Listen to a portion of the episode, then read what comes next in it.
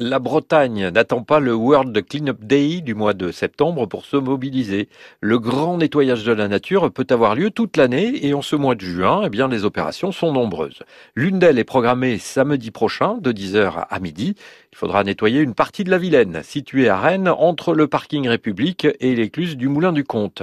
L'embarcadère à la base nautique de Rennes propose un rendez-vous dans le cadre des opérations Initiatives Océanes. C'est une campagne de sensibilisation à la des déchets aquatiques sur les plages, sur les lacs, les rivières et les fonds marins. Elle est menée par la Surfrider Foundation. Samedi, l'embarcadère va donc mettre des kayaks et des canoës à disposition des volontaires pour ramasser les déchets au fil de l'eau et sur les berges. Les inscriptions sont ouvertes sur Instagram et sur Facebook. L'association Les Mains dans le Sable se concentre, elle, sur le nettoyage de la plage du Magüero à Plouinec, dans le Morbihan. Les gants et les sacs seront fournis. Le rendez-vous est fixé samedi 25 juin à 10h.